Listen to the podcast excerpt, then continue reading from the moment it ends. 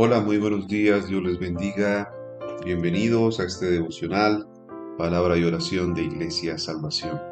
Es un gusto estar todas las mañanas a las 6.30 m compartiendo esta palabra de Dios para edificación de nuestras vidas.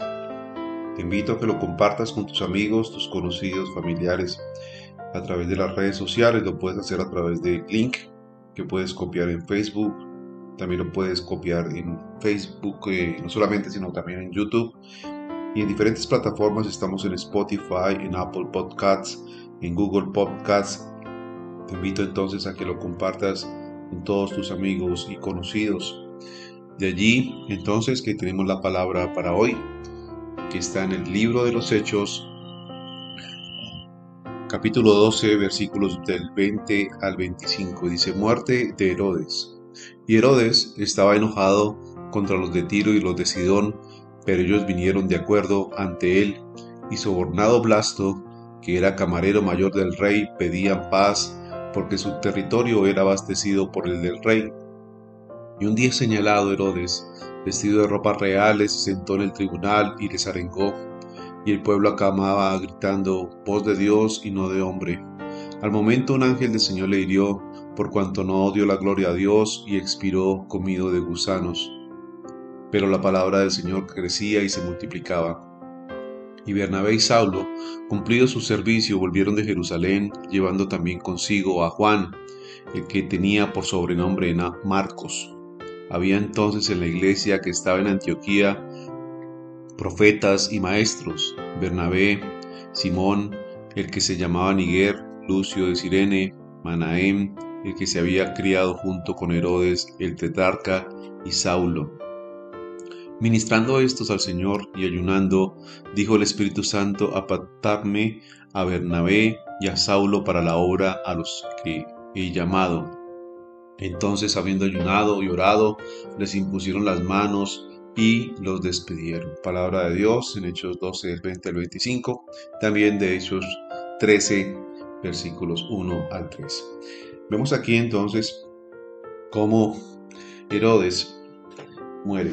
Herodes tuvo una muerte horrible, con un intenso dolor, eh, literalmente lo comieron vivo los gusanos, desde dentro hacia afuera.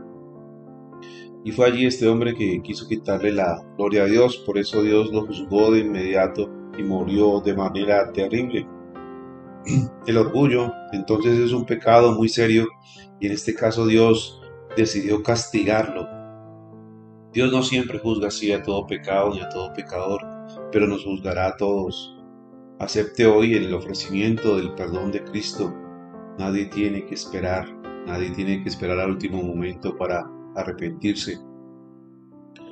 Y allí entonces, en este momento que se estaba viviendo en la iglesia, y en toda esta situación de persecución, pues Herodes igualmente había sido un enemigo, había sido un perseguidor.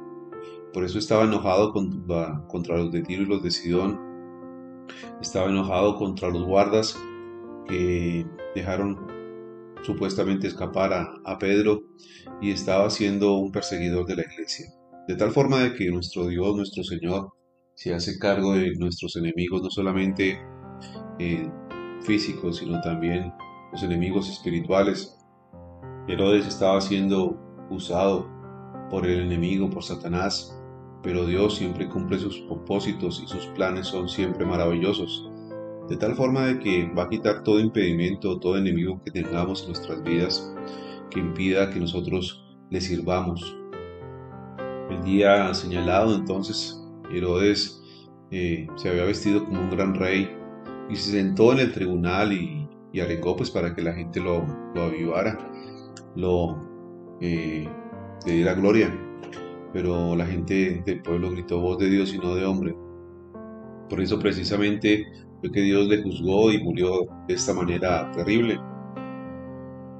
Allí estaba entonces también Juan Marcos, que era sobrino de Bernabé. María su madre a menudo recibía en su hogar a los apóstoles de modo que Juan Marcos quizás estaba en contacto con la mayoría de los grandes hombres y enseñanzas de la iglesia primitiva. Posteriormente se une a Pablo y a Bernabé en su primer viaje misionero, pero por razones desconocidas los abandonó en el primer viaje. Juan Marcos Recibió las críticas por abandonar la misión, pero escribió el Evangelio de Marcos y más adelante Pablo lo reclamó como ayuda vital en el crecimiento de la iglesia primitiva. Esto nos muestra que no debemos desechar a aquellos que por algún motivo, razón o circunstancia se apartan o que no están al lado de nuestros planes.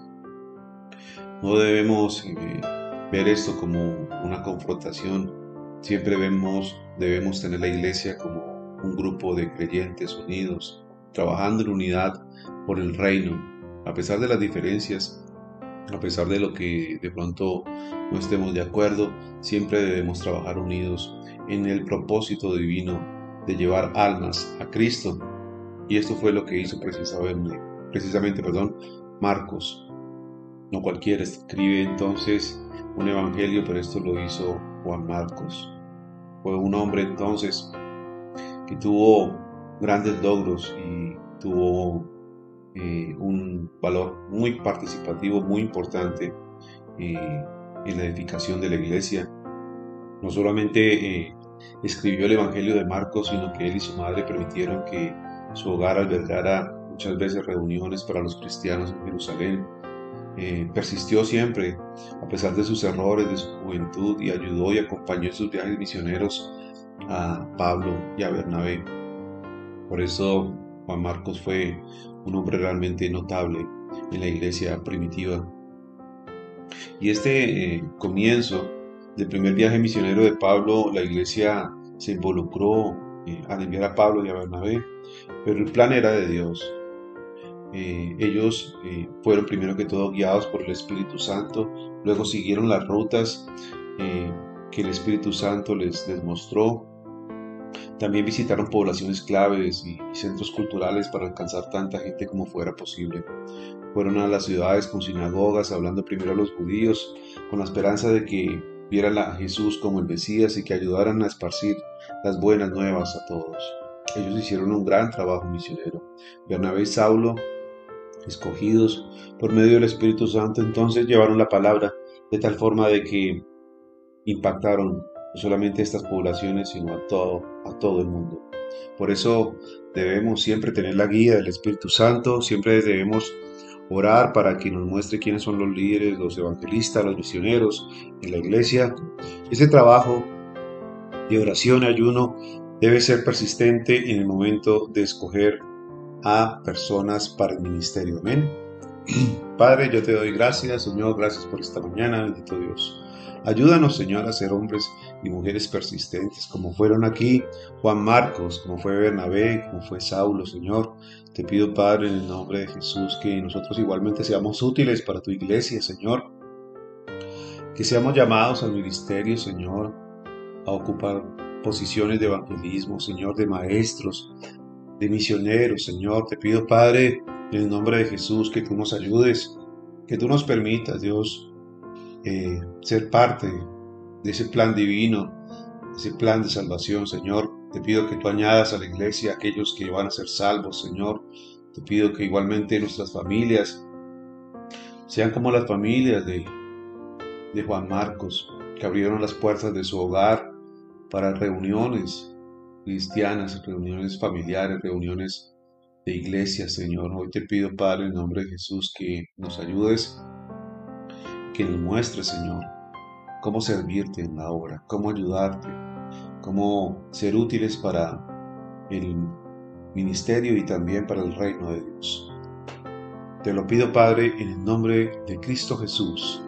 Amén y amén.